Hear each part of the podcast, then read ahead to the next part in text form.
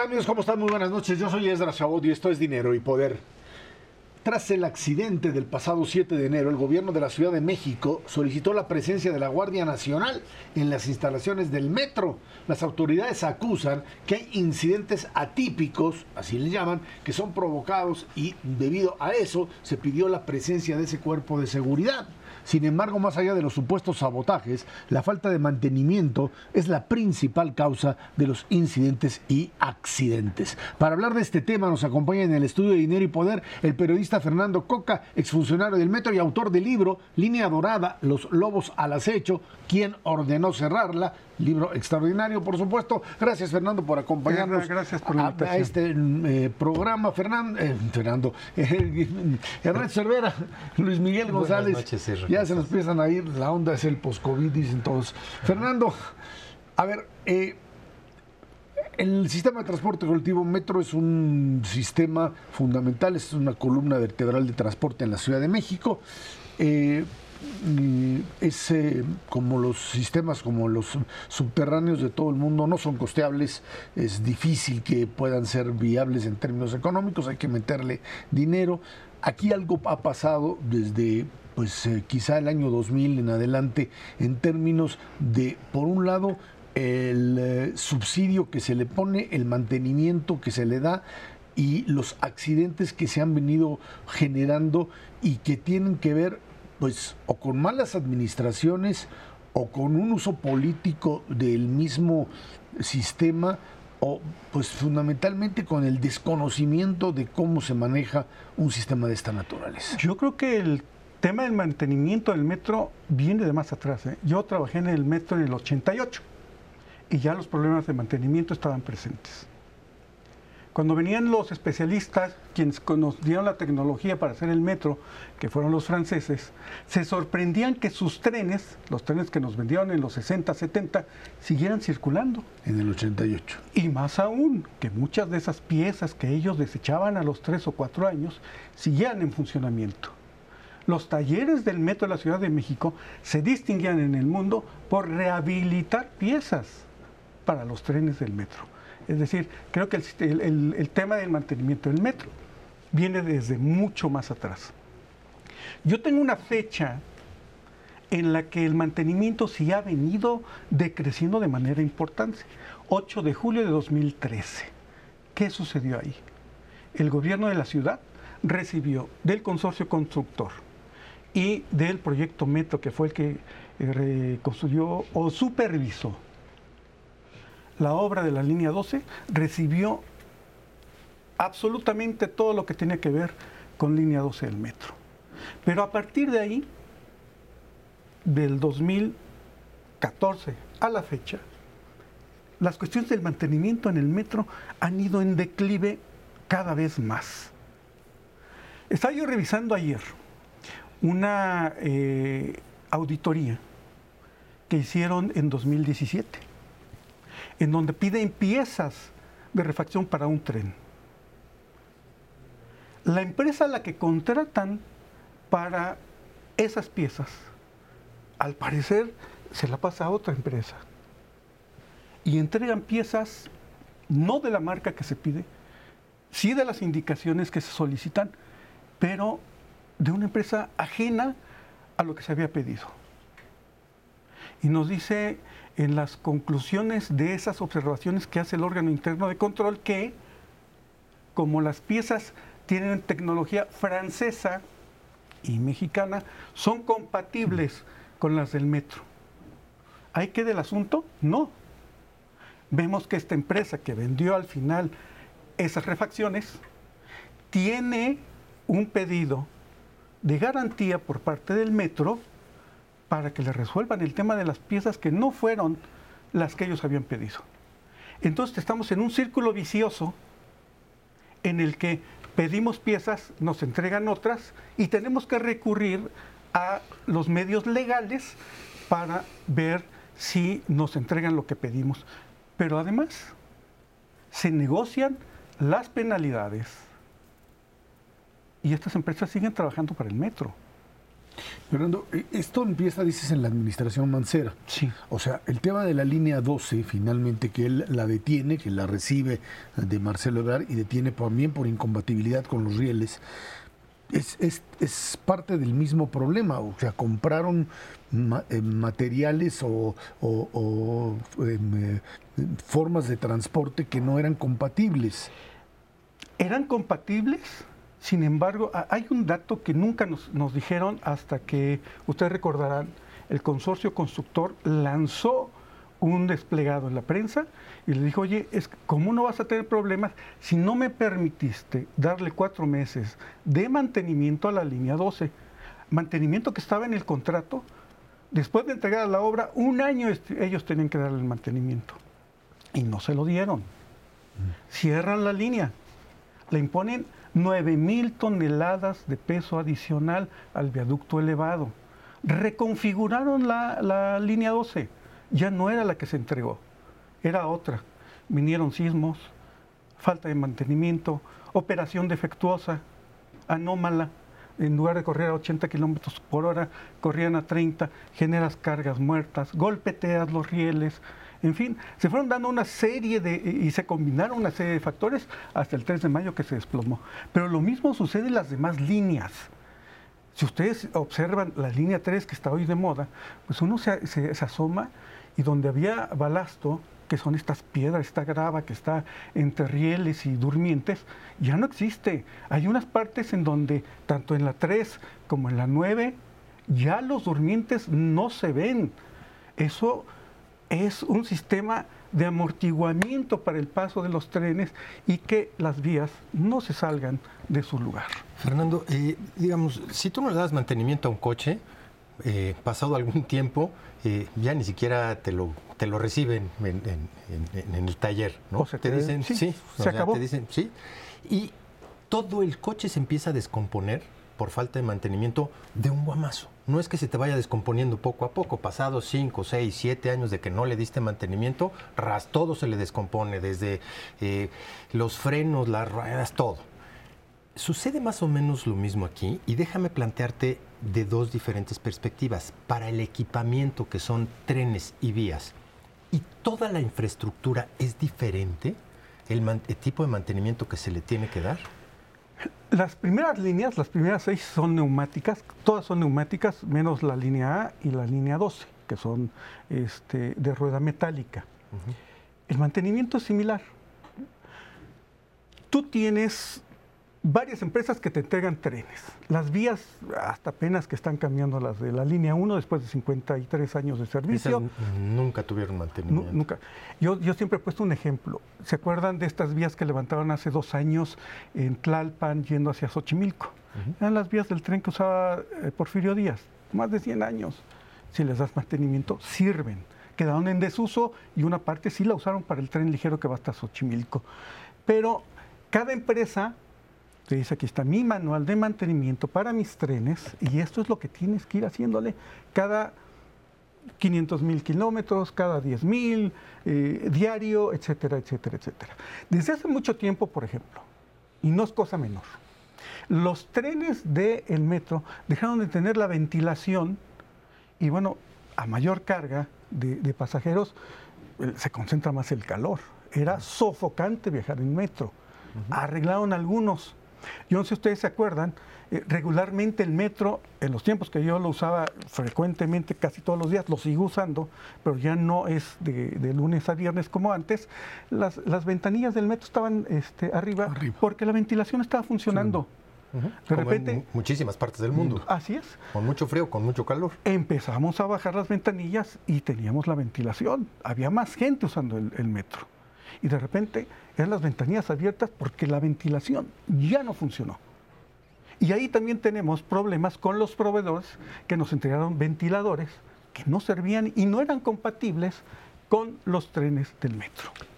Fernando, cuando te escucho, me surge una pregunta y es, mucha gente sabía los problemas del mantenimiento, pero me gustaría preguntar por tu experiencia, ¿cómo fluye la información hacia arriba? Es decir, ¿quién, ¿a quién se le avisa? Oye, esto puede tronar. ¿hasta qué nivel llega? ¿Está el sindicato, está los directivos del metro, están los funcionarios de la ciudad? En algunos casos debería estar gobierno federal. ¿Cómo, cómo funciona? Eh, parte de los, eh, las bitácoras de mantenimiento y operación que levantan los trabajadores todos los días. Y ahí van hacia los jefes del departamento, las gerencias, la dirección general del metro. Supongo que tendría que llegar al Consejo de Administración del Metro, que preside el Secretario de Movilidad, y en el que participa, si no mal recuerdo, la Secretaría de Finanzas de la ciudad. Yo creo que ahí es donde tendríamos que hacer eh, el balance de qué sí y qué no estamos haciendo en materia de financiamiento. Desde que yo trabajé en el metro siempre he tenido una idea. En ese entonces éramos casi 50-50 los que veníamos del Estado de México a la ciudad y usábamos el metro. Y el de otros 50 habitantes de la ciudad. Conforme se fue eh, haciendo más grande la zona metropolitana y después esta gran megalópolis, el metro ya no nada más lo usábamos los municipios conurbados al Estado, también los que venían de Puebla, Morelos, Tlaxcala, Querétaro. Eh, eh, del otro lado del Estado de México, de Toluca.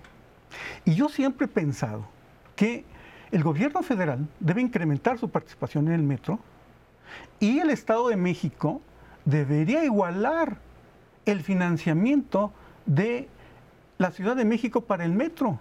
Las alcaldías y los ayuntamientos deberían participar de alguna manera con personal o con recursos financieros para el metro. Es el mejor programa social que tenemos en el centro del país. Cuesta cinco pesos el viaje y puede recorrer toda la red. Permíteme repreguntarte, las minutas de estos consejos de administración son públicas. Creo que es muy relevante. Al final, ¿quién se hace responsable de esto? Porque dices tú, no es algo que haya pasado en una sola administración, es algo acumulado. Hay una especie de caja negra eh, hay, más bien un hoyo negro en donde no sabemos en dónde se queda toda esa alerta que nos dan los trabajadores del metro, que son muy especializados y que son muy buenos trabajadores. Yo fui parte de esa familia metro. Eh, hoy hay una tercera generación de las familias que llegaron a trabajar al metro, muchos como estudiantes de ingeniería, cuando se puso la primera piedra en las obras del metro. Esos jóvenes después fueron los directivos del metro no la dirección general, que era un nombramiento político, pero sí en las gerencias de mantenimiento, material rodante, en fin, todas y cada una. Fernando, cuando se habla de sabotaje, de la posibilidad de un sabotaje, por un lado, ni se llama un argumento político, pero de repente de un día para otro empiezas a a ver, o por lo menos se informa de una serie de incidentes repetidos, que mm, otra vez los trenes eh, chocan en determinada eh, eh, zona y, empiezan a aparecer informes de, de, la señora que aventó la, la aspa de la lavadora, etcétera. ¿Qué tanto esto es algo que cotidianamente sucedía? ¿Y hasta dónde puedes pensar en, ahora sí que, presión sindical para pues generar una situación de esta naturaleza. A tomo el ejemplo que nos daba Ernesto hace rato. Si el coche no le pones lubricantes, te van a fallar los frenos, se te va a desvielar el coche, algo le va a pasar. No darle mantenimiento, en algún momento todo el cuerpo se va a colapsar. Si necesitas investigar por qué fue, te faltó, te faltó líquido de frenos o te faltó eh, este, lubricante para la caja de velocidades, se pegó la máquina, ¿qué fue lo que sucedió? La acumulación de falta de mantenimiento de décadas, no de lustros, de décadas, nos está pasando factura. Hay trenes que tienen 43 años de vida y siguen circulando. 43. No hemos comprado nuevo parque vehicular. Las minutas se quedan a veces en un nivel muy, muy, muy bajo de, para, la autoridad, para que la autoridad pueda resolver el tema. Necesitamos mayor financiamiento para el metro. Es el sistema nervioso y circulatorio de la megalópolis, ya no solo de la Ciudad de México. Este es un problema técnico que mal entendido se convierte en un problema político y que cuando decimos sabotaje estamos pensando en que los trabajadores del metro, porque no veo quién más pudo haber entrado ahí, por ejemplo, en este, en este caso que se, separaron dos, vagones, que pudo haber hecho eso. Y nos dicen los trabajadores del metro en videos, oigan, nosotros lo reportamos, no puedo poner el papel porque estaría incurriendo yo en una responsabilidad, porque sí soy empleado, pero también al mismo tiempo soy servidor público. No lo puedo subir, pero nosotros sí alertamos de esto. ¿En dónde se quedó? Ahí es donde ya no sabemos qué decisiones están tomando las cabezas, con qué información. Ahí estamos atorados. El metro de la Ciudad de México requiere, si verse con lupa hoy, por la degradación que ha tenido el sistema, por la falta de mantenimiento y una deficiente operación. Ustedes verán eh, la línea 9 en su tramo elevado de Michuca a Pantitlán, va muy lento, mucho, muy lento. Cuando era un tren que corría mínimo a 60, 70 kilómetros por hora. Por eso un chamaco se atreve a subirse al techo del metro y andar ahí como si estuviera surfeando. Perdón, no podemos, no podemos eh, hacer eso. Ahí está, esto es lo que sucede con el sistema de transporte colectivo, falta de mantenimiento y yo diría falta de responsabilidad. Fernando Coca, autor de La línea dorada, Los lobos al acecho, quien ordenó cerrarla y quien quitó los pernos, el otro texto, el desplome de la línea 12 del metro. Si quiere entenderle a este asunto del sistema de transporte colectivo, Aquí está la respuesta, Fernando. Muchísimas gracias por estar aquí con nosotros. Gracias, gracias. Y los pernos sí estaban, ¿eh? Los pernos sí estaban. Lo podemos comprobar. ¿Alguien los aflojó? No. No, se aflojaron solos. Sismos, mantenimiento, mala operación. Esto es dinero y poder.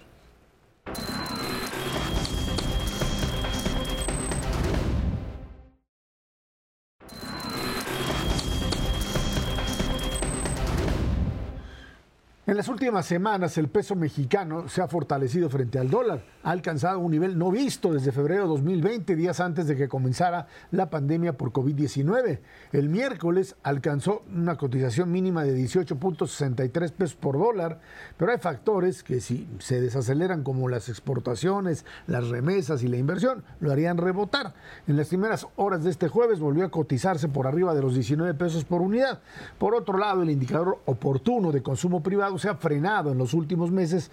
Noviembre tuvo un incremento de 4,4%, mientras que en diciembre registró un avance solo del 2.5%. Estas cifras desestacionalizadas a tasa anual. Vámonos con el tema inicialmente del dólar, en donde pues lo que tenemos es básicamente, es cierto, una, eh, eh, una lucha entre lo que algunos esperan sería eh, un año sin recesión o por lo menos una recesión muy, muy leve. Eh, Alemania ya dice que ellos no van a tener recesión. Los Estados Unidos están metidos en este momento en un problema, quizá no sé si ahora en estas horas lo habrán resuelto, de, eh, el techo de deuda que ya se les acabó desde ayer y que o lo suben o pues entrarían prácticamente en un impago que pues, le sucedió en 2012-2013 y bueno, ahora verían cómo lo van a resolver. Esto ha generado eh, también una enorme inquietud dentro de los mercados y a partir de ello el peso mexicano se ha visto como todas las monedas eh, presionado. Creo que en ese sentido hay que considerar que la revaluación del peso mexicano, más allá de cierto, del diferencial de tasas, que México tiene una tasa muy alta, un diferencial con Estados Unidos que le da la posibilidad de que los capitales vengan para acá.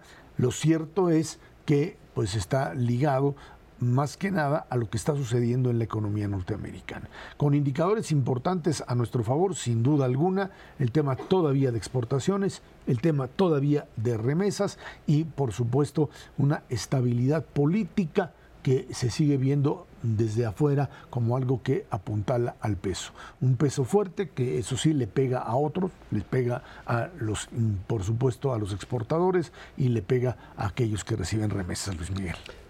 Eh, con el tipo de cambio hay cosas que podemos explicar y hay cosas que entran en el terreno del misterio. Hay factores internos, yo diría la autonomía del Banco de México, su decisión de mantener este diferencial de tasas con la Fed de seis puntos, el equilibrio de las finanzas públicas. Yo diría son los dos grandes factores. Y luego cosas que tienen que ver con la dinámica con Estados Unidos. Remesas, exportaciones, turismo, inversión extranjera en cartera o directa. Luego tenemos un factor que en los últimos años ha jugado un rol cada vez más importante que son los choques. Tuvimos un choque por el COVID, Sí. tuvimos un choque por la guerra, por la invasión de Rusia a Ucrania, y ahora tenemos este choque que tiene que ver con la tensión en el Congreso de Estados Unidos por el techo de deuda. Lo único que es claro es que el 1860 que llegó a tener a principios de los dos primeros días de esta semana no es, no es la, el nivel en el que tenemos que acostumbrarnos a ver el peso. Es, no sé si se puede decir, una, una especie de ilusión óptica. Y tenemos que pensar que el tipo de cambio no es el mejor indicador para ver la salud de la economía mexicana. Vamos a decirlo de otra manera, si estuviera muy volátil, podemos decir que la economía trae problemas, pero el que esté muy fuerte no quiere decir que la economía esté exenta de lo que va a ser un año muy complicado, con amenaza de recesión en Estados Unidos y con un enfriamiento o desaceleración de la actividad en interno, es el consumo, pero yo diría, en términos generales, son todas y cada una de las variables. La inversión eh, no termina de levantar, sobre todo la inversión nacional, y ojo, mucho del efecto que vivimos con la reactivación de sectores a lo largo del 21 y el 22 ya se acabó. Estamos literalmente en velocidad crucero y esa velocidad es muy baja. El tipo de cambio es un precio más, es el precio de las divisas que hay en el país. Eh, ¿Hay un sentido ahorita de decir, de atribuirle algo político al tipo de cambio? No, es un precio más.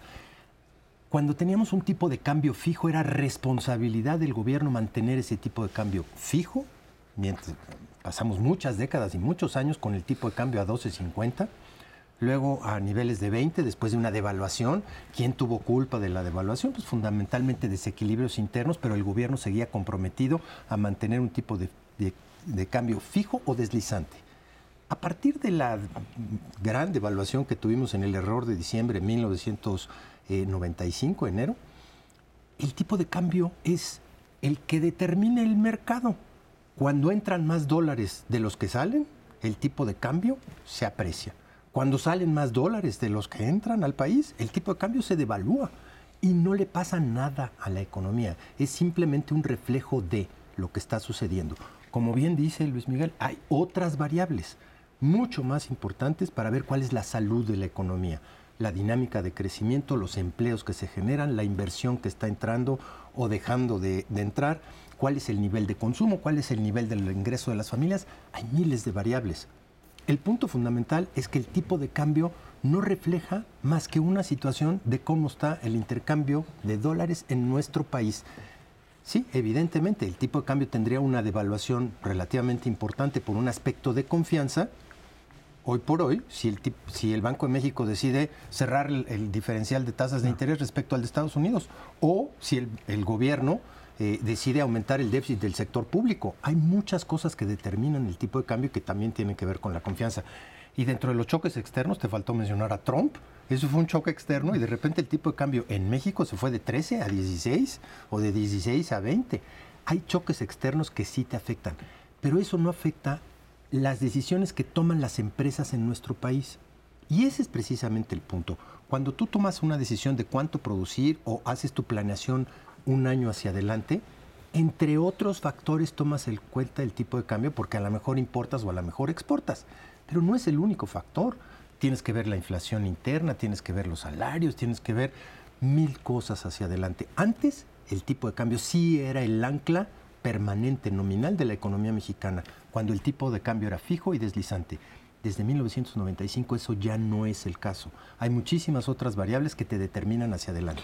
Y tan es así que eh, era medio espejismo, que era, es muy interesante ver cómo las casas de cambio, están a lo largo y ancho del país, eh, a la hora que tú tratabas de comprar esta semana dólares, no tenían. Sí, te dicen no hay. No hay. Sí, no hay pues no. porque a 18.60 no el de cera costeable debe estar vendiendo o a una mercancía. Estaban esperando que se ajustara a un precio real. Ahora, el otro tema que es interesante plantearlo es el, el tema de la desaceleración del consumo privado, que es ahí en donde empezamos ya a ver los signos de esto que se habla para el 2023, de un crecimiento. Pues eh, esta semana vamos a ver el crecimiento de 2022, que dicen estará por 3%, pero pensar en crecimiento de 1% para 2023 está ligado a esto que estamos viendo ahora ya como indicadores claros de una desaceleración del consumo privado. Eh, vamos empezando por ver cuál es el papel que juega el, el, consumo en el pastel del PIB. Dos tercios del PIB son consumo. Es cierto que nos enfocamos en gasto público e inversión, gasto público porque nos da una medida de qué está haciendo el gobierno, inversión porque nos permite anticipar cómo va a ser la economía en los próximos años, pero la que más cuenta en el PIB es el consumo. Es importante el registro de, de noviembre, diciembre del año pasado, porque estuvo sujeto a muchos estímulos ese bimestre. Es el buen fin, que siempre cae en el, el Mundial de Fútbol, que parece, parece broma, pero mueve el consumo. Y por supuesto Navidad. Eh, en un periodo donde había tantos estímulos para consumir, el consumo metió freno. Yo pondría una sola variable más, los retiros de los trabajadores de las Afores. Dos mil millones de pesos mensuales a lo largo de todo 2022 que nos están diciendo a mucha gente no le está alcanzando, se nota en el consumo y se nota en el retiro de las Afores. Yo le metería una variable más. Eh, nos fijamos mucho en términos de cuál es este, este porcentaje de qué tanto se va a desacelerar la economía mexicana en el 2023 sobre la base pues, de proyecciones que hacen los economistas o los analistas, etcétera. Hay para mí una variable fundamental que es cómo está pagando el público en general sus deudas y las reservas que están haciendo los bancos nacionales y extranjeros para enfrentar la posibilidad de no pago. Ahí es en donde cada vez que la economía mexicana entra en recesión y vemos lo que apartaron los bancos para enfrentar esa posibilidad de no pago, tienen una correlación muy fuerte. Y bueno, hay varios bancos que están empezando a hacer un colchoncito porque están esperando que de empresas y de familias con los niveles que tenemos de tasa de interés entremos en una parte muy importante de esa aceleración. ¿Y qué quiere decir eso? Que para financiar el consumo ya no van a utilizar el crédito y entonces sí se va a desacelerar fuertemente el consumo. Bueno, pues ahí están, estos son los datos. Vamos a ver mm, la próxima semana con los nuevos datos que aparezcan mañana, esta eh, proyección de consumo para el 2000 de consumo y de crecimiento de la economía para el 2023. Vámonos una pausa y de regreso platicamos con usted Coahuila y el Estado de México. Las siguientes paradas en términos electorales. En los dos estados ahí están las coaliciones. En un lado parece haber acuerdo Estado de México y en el otro el pleito, el pleito dentro de la coalición gobernante llegó al máximo, una ruptura que pues simplemente demuestra que no hay consenso dentro de Morena y dentro de la 4T con respecto a candidaturas. Esto es dinero y poder.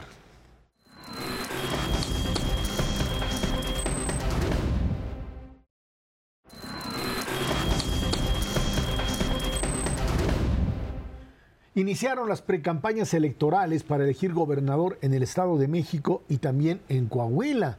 En esta última entidad, la Alianza Va por México designó a Manolo Jiménez, que enfrentará a Morena y el bloque de la 4T, pero divididos. El Verde, pues, tiene su propio candidato y, por supuesto, también, pues, ahí el Partido del Trabajo hace lo propio. En el Estado de México, ahí sí, pues está dura la pelea. Morena Verde y PT tienen a Delfina Gómez como pues la candidata y va contra Alejandra del Moral, aspirante apoyada por BRI, PAN, PRD y también Nueva Alianza que tiene registro local.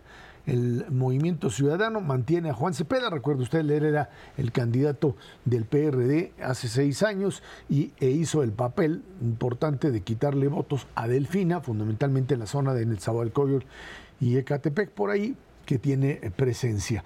Eh, el tema Estado de México me parece fundamental. Ahí ahora sí que la guerra va a ser a morir, matar o morir, dicen, en donde estaremos hablando, creo yo, de diferenciales muy pequeños, porque sí eh, le están metiendo todo. Por un lado, el gran interrogante era si Alfredo del Mazo iba a apoyar a su candidata, Alejandra del Moral. Eh, la coalición hizo lo propio, Enrique Vargas del PAN, que era el, candidato que tenía peso, entendió cómo se jugaba esto y decidió quitarse egos y cualquier otra cosa y asumir por dónde estaba. Eh, y creo que en ese sentido pues funcionó perfectamente la negociación en el Estado de México y en el otro lado pues una sorpresa Ricardo Mejía quien era su secretario de gobernación de seguridad pues le hizo el berrinche al presidente de la República que dicen le había ofrecido o garantizado que iba a ser el candidato resulta que las encuestas pues gana gana eh, Armando Guadiana además figura cercana a Ricardo Monreal y bueno, pues ahí incluso el Partido Verde, que ahí hay otra duda de por qué aparece también con candidato. Lo cierto es que alguien dice, pues quizá Coahuila ya la dan por perdida. Vamos a ver todavía qué es lo que sucede ahí. Pero lo que sí queda claro es que si bien ganar el Estado de México no te garantiza ganar la presidencial, yo creo que para la alianza opositora, PRI-PAN-PRD, Nueva Alianza en este caso, eh, no ganarla le implica necesariamente un revés muy fuerte para poder pensar en el 24 como una alternativa viable, Ernesto. Sí, sin duda alguna. Es una prueba no solamente ganar o perder en la elección, sino ver el comportamiento de los partidos políticos que conforman esa alianza en el transcurso de la campaña. Eso es yo creo que lo que va a ser vital para ver si efectivamente eh, se puede lograr eh, este tipo de lucha por, por el poder en, nuestro país. Yo te diría, una cosa es definir el candidato y decir de palabra, sí, estamos de acuerdo, todos vamos por ese camino. Eh, y otra cosa completamente diferente es hacer campaña, es poner las bases de los partidos en favor de una sola opción. Eh, y yo también creo que va a ser una fiel de la balanza a ver cuál va a ser el papel de Movimiento Ciudadano. No están poniendo a cualquiera. Muchos dirían, si no está Movimiento Ciudadano dentro de la coalición, difícilmente va a poder ganar la coalición. Otros dicen, no, la verdad es que ese, esta candidatura de Movimiento Ciudadano sí le pega y le pega muy fuerte a Morena en términos de una elección, pues en donde Cepeda va a ser muy fuerte precisamente en eh, eh, la parte oriente. Como lo hizo en el, hace Exactamente, seis años. hace seis años. Eh, veremos, veremos específicamente. Yo creo que es un buen paso haber tomado la conciencia y veremos si constituye un antecedente para ver quién es el que nombre o nombra o de qué manera se va a nombrar un candidato presidencial de las tres grandes partidos políticos hacia el 2024. El Estado de México empezó yo diría muy lento, como tele de bulbos. Y Coahuila empezó literalmente con fuegos artificiales. Eh, la fractura al interior de, de, Morena, yo diría de la oposición dentro de, del marco estatal, refuerza las posibilidades de que gane o que repite el PRI en el gobierno estatal. Hay que recordar también, Miguel Riquelme es el gobernador mejor evaluado del país. El actual. Eh, incluyendo todos los gobernadores de todos los partidos, compite normalmente con Mauricio Vila de Yucatán. Pero es un, es un estado en el que la gente tiene pocos incentivos para cambiar por lo pronto. Y escuchaba el otro día un dato. La violencia en Zacatecas ha generado también en Coahuila, que es un estado con el que tiene frontera, esta percepción de, oigan, a lo mejor la alternancia no es una buena idea, considerando que los números de seguridad están bien. Yo diría, Coahuila está interesantísimo, no sabemos cómo quedó la relación de Mejía con el presidente. Parece bastante mal, por lo pronto. Parece, sí. Eh, pero también hay quien dice, bueno, es parte de un juego más amplio, parecido al que se jugó en San Luis Potosí. Puede ser, porque además hay que recordar que Guadiana pues finalmente es una carta de Ricardo Monreal y Monreal no es precisamente una de las fichas con las cuales el presidente de la República cuenta. Por el contrario, parece que es eh, una ficha molesta que no saben bien a bien cómo acomodarla todavía, por lo menos para el 2024, ¿no? Y, y Estado de México, coincido con eh, Ernesto, es un gran laboratorio, pero es como si todavía los reactivos no hubieran hecho efecto. Vamos a ver qué tan cohesionado está la, alianza, pero además reiterar una cosa que se ha venido diciendo en los últimos días, son acuerdos de partidos en donde los ciudadanos están pintando poco. Me parece importante destacar esto. Por lo pronto parecería que se está planteando la contienda del Estado de México como la batalla de dos ejércitos políticos profesionales y en donde la población civil le toca un papel de actor de reparto. Es que ahí creo que el problema del dinero, todas las elecciones por supuesto se ganan con mucho dinero, más allá de lo que pueda controlar o no, y ahí va a jugar un papel fundamental. Eh, creo que la figura del gobernador, Alfredo del Mazo, y lo que pueda mover en términos de, pues de todo, de recursos de todo tipo, pues va a ser, eh, si no determinante, sí con un gran peso para el resultado final de la elección. Un Alfredo del Mazo al que se decían, pues lo tienen amarrado porque el, presidente de la República había ejercido control o ha ejercido control sobre los gobernadores de una manera muy clara. Alfredo del Mazo lo habían, eh, había aparecido con fondos que tiene en Andorra o en, algún lugar y que, bueno, lo habían denunciado como tal, con otro mecanismo de presión más. Sin embargo, eh, consigue eh, lanzar a Alejandra del Moral, que es su secretaria de Desarrollo Social. Es la, la que instrumenta el famoso salario rosa. O sea, es algo así como, como lanzar pues, eh, a la representante de los programas sociales. Algo que Delfina Gómez del otro lado pues tuvo y tiene la capacidad de mover básicamente con alguien que creo que ahí es quien determina la campaña, que es Higinio Martínez. Ah, yo creo que ibas a decir AMLO. sí, pero digamos que la figura del presidente tiene que instrumentarse a través de alguien. Y creo que el que tiene ahí el control político es Higinio Martínez, que además él suponía que él podía ser candidato. Y acuérdate que a él no lo dejaron en el Estado de México, ni tampoco le dieron lo que suponiera para él la presidencia del Senado. Ahora, hay, otros dos factores que, creo sin duda alguna van a influir, que es la personalidad de los propios candidatos. Eh, eh, la verdad es que eh, Delfina no es una gran candidata, ha mejorado notablemente respecto a su pelea de hace seis años, pero pues no muchísimo, y en ese contexto habrá que ver cómo se impone o no en un posible debate. Y el otro factor es también qué papel van a jugar los otros partidos. El PAN tiene una infraestructura importante electoral en el eh, poniente de la Ciudad de México. Eh, y desde luego, bueno, el PRD no va a aportar muchísimo en términos eh, generales de estructura partidaria, especialmente cuando se va acercando la, elección, pero veremos ahí si Movimiento Ciudadano le entra o no. Pero ahí viene lo que dice Luis Miguel, que creo que es fundamental, que es un poco de lo que el PRD con menos poder se quejaba. Eh, se quejaba básicamente para la elección. Cuando se arma esta alianza eh, tripartita, fundamentalmente con miras al 2024, dice, oigan, cuidado, eh, porque el PAN ya se está, este, como ya repartimos este, Coahuila y Estado de México, el PAN tiene mano contra, con la elección presidencial.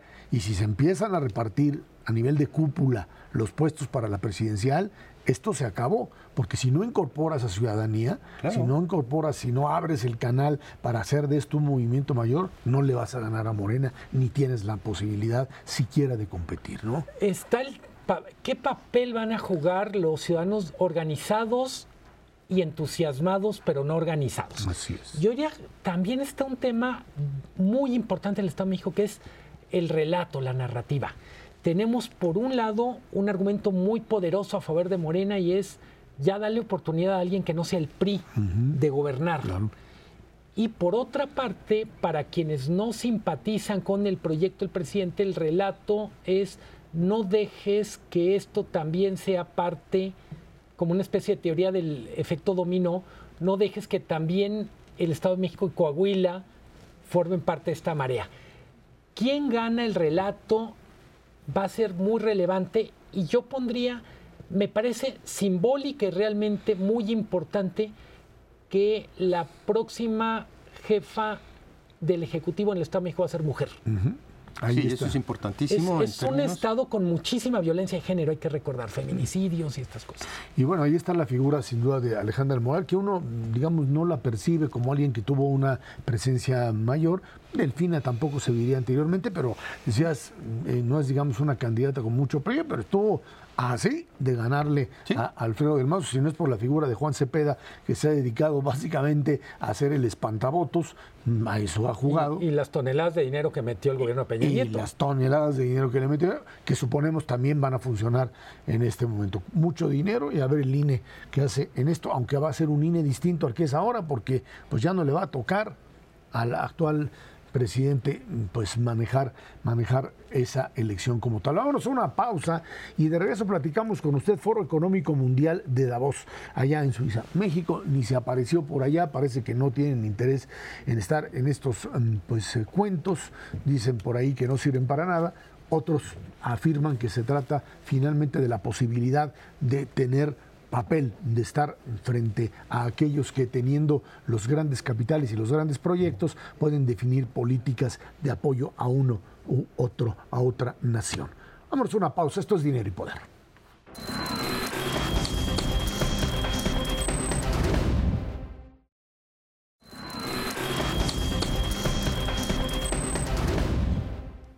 Así como para documentar el optimismo, una encuesta realizada por economistas a economistas públicos y privados por el Foro Económico Mundial allá en Davos reveló que dos tercios de ellos prevén una recesión mundial este año. O sea, ya ve que la cosa no está tan fácil.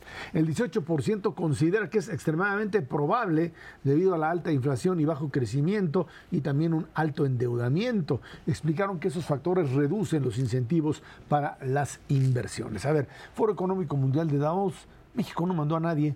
Ahora sí que ni. Ya lleva cuatro años no mandando a nadie. No pues, mandan a nadie, ni les importa, ni les interesa. Gustavo Petro, el presidente de Colombia, ahí está planteando las cosas que luego se le quedan viendo con cara de what porque no le entienden, pero por lo menos aparece como una figura que pues, es identificada como alguien que está interesado de, en convencerlos de que la opción colombiana de eh, inversiones y desde el punto de vista incluso de una izquierda que habla de justicia social puede ser viable y ahí está la apuesta. Ahora, el tema a nivel global es, eh, creo que más allá de la recesión y de las apuestas y sí o sí, no es el tema del endeudamiento, que es lo mismo que pues, eh, sucede en los Estados Unidos hoy cuando están al tope en términos de su deuda y no pueden avanzar porque parece que hemos jugado con la idea de que endeudarse en los países industrializados no tiene consecuencias. Tú puedes seguir ad infinitum hasta donde sea y no pasa nada. Y resulta que pues, sí, sí pasa. Y en, este momento el gran eh, dilema es si estos niveles de endeudamiento que se están manejando ha llegado el momento de empezar a encontrarle salidas que le den viabilidad, que se paguen, que se reduzcan la deuda o no hay salida y se tiene que seguir navegando en este montón de dinero que a veces uno piensa que pues eventualmente dejará de tener valor, Luis Miguel. Son muchos temas los que ponen en la mesa este mapa de riesgos de Davos que recomiendo muchísimo el documento. El endeudamiento, el alto nivel de endeudamiento es uno de los temas y para que vean que no hay justicia, el alto nivel de endeudamiento nace en los países desarrollados, pero tiene mayores consecuencias, mucho mayores consecuencias en los países más pobres. Eh, cuando hay un alza de tasas de interés, siempre hay más de un país que quiebra. El año pasado vimos estas escenas en Ceilán, protestas sociales. Algo de lo que está pasando en Perú va más allá de la figura de Pedro Castillo y tiene que ver con la tensión social que genera el mal comportamiento económico. Argentina la está pasando muy mal. Yo diría, ¿qué otra cosa nos, no, decías tú, la presencia de México, de los países latinoamericanos en Davos? Los argumentos de, de Colombia son muy interesantes. Estuvo el presidente Petro y el ministro de Hacienda Ocampo. Petro habla, básicamente dice, este capitalismo que hemos vivido será capaz de resolver temas como cambio climático, deterioro ambiental? Si la respuesta es no, entonces ¿qué vamos a hacer? Y el ministro Campo dice, oigan, la OCDE puso en la mesa el año pasado y llegó un acuerdo para impuestos a grandes corporaciones, pero fue un acuerdo entre países ricos, cómo se reparten lo que genera Silicon Valley entre Europa y Estados Unidos. Dice, América Latina quedó fuera. Entonces, necesitamos que haya una posición conjunta de América Latina para cobrar impuestos globales a grandes corporaciones porque no nos tomaron en cuenta. Solo por enfatizar lo importante que es ir y decir que se puede cambiar, no sé si de manera realista, pero de manera ambiciosamente idealista en el foro correcto. Eh, yo creo que hay otras tres voces latinoamericanas que están siendo muy interesantes en términos de los inversionistas a nivel internacional, Chile, Costa Rica y Panamá, están poniendo también un granito de arena diciendo un mensaje muy claro. También somos opción para el near shoring. Sí tenemos políticas que cuidan el medio ambiente y estamos dispuestos a recibir la inversión extranjera que quieran. Somos friend shoring también. Y ese es un discurso potente en términos de esta oportunidad que se está dando hacia adelante. Y en términos de la deuda, yo creo que, híjole, está mucho más emproblemado de lo que nos imaginamos. Toda esta parte de la borrachera de liquidez que tuvo el mundo entero después o durante el COVID y se bañó de dinero a muchísimas partes del mundo, desde luego también a países en vías de desarrollo, está posicionando a más de 70 países con un problema muy serio de impago durante el 2023. Tasas de interés como las que estamos viendo hoy en día simplemente no te dan para pagar la deuda. ¿Quién, se acuerdan en los 80 que el Club de París se tuvo que sentar a renegociar la deuda con muchísimos países? Hoy se tiene que sentar otro más, además del Club de París, que está constituido por los siete países más industrializados del mundo, más el Fondo Monetario, más el Banco Mundial, más la OCDE, China. Porque China tiene hoy por hoy el 45%, es acreedor del 45% de la deuda que está en diferentes países en vías de desarrollo una China que tiene un problema muy serio de crecimiento, creció penitas arriba del 2% en el 2022 y tiene una proyección de crecimiento fatal para el 2023. ¿En ¿Qué está en riesgo? Pues no solamente son los países en vías de desarrollo, es China, es Estados Unidos y una parte de Europa, aunque Alemania diga, yo no le voy a entrar a eso de la recesión, este, hay, un pequeño problema de crecimiento a nivel internacional. Alemania, a final de cuentas, hace frontera con el problemón que tiene Rusia y, Ucrania, y en ese contexto no, se puede evadir así, de tal cual, de los problemas de encadenamientos productivos que va a ocasionar China, porque van a ser muchos todavía durante el 2023, y al crecimiento o la estabilización en niveles extraordinariamente elevados de precios energéticos. Eh, dice Ernesto muy bien, eh, el Foro Económico Mundial de Davos nos permite ver actores, nos permite ver temas y yo volvería a los temas que ponen en el mapa de riesgos. Dice, de cortísimo plazo, en los próximos dos años, el número uno es inflación. En un mapa hacia el 2030, los próximos 10 años, dice, ya tenemos que tener en el radar cambio climático o desorden climático y ciberseguridad. Eh, cambio climático, de manera, yo diría, simbólica, simultáneamente al Foro Económico Mundial está todo lo que le está pasando a California, que hace seis meses suspiraba porque lloviera. Y se están ahogando. Y ahora se están ahogando. Y ciberdelitos, ciberseguridad, se está convirtiendo en uno de los grandes temas y yo diría en donde, en el caso mexicano hay una brecha más clara entre sector privado y gobierno el sector privado está invirtiendo mucho para, para reducir sus riesgos, cero riesgo, le dicen a la política, y en el gobierno mexicano la austeridad también toca a los sistemas de ciberseguridad en un contexto en donde la ciberdelincuencia está cada vez más empoderada. Advierten uno de los riesgos para el crecimiento de la economía mundial pueden ser las interrupciones al servicio de infraestructura clave. Y ese, es, uno de los puntos fundamentales cuando llegas a niveles de austeridad que te han permitido de alguna manera mantener equilibrios fiscales pues eh, adecuados que dices también te han generado un crecimiento de los más pobres por un lado y segundo un deterioro de los niveles de servicio que tienes que proporcionar a la población. Pero el tema es, insisto, el tema de endeudamiento. Con tasas de interés de este nivel, si no se consiguen bajar rápidamente en este año, empezar a reducir las tasas de interés, el tema del impago se va a convertir en un detonante verdaderamente mortal para muchos países. Y un elemento adicional, altas tasas de inflación con altas tasas de interés tradicionalmente se han constituido en un empobrecimiento de muchas capas de la población en diferentes países del mundo. ¿Qué es lo que nos está diciendo esto hacia adelante? Muy probablemente haya un aumento de la pobreza y eso es uno de los grandes temores hacia adelante y una peor distribución del ingreso otra vez. Es una bronca tremenda la que tenemos hacia adelante y se está advirtiendo también desde Davos como un problema serio que tenemos que enfrentar globalmente.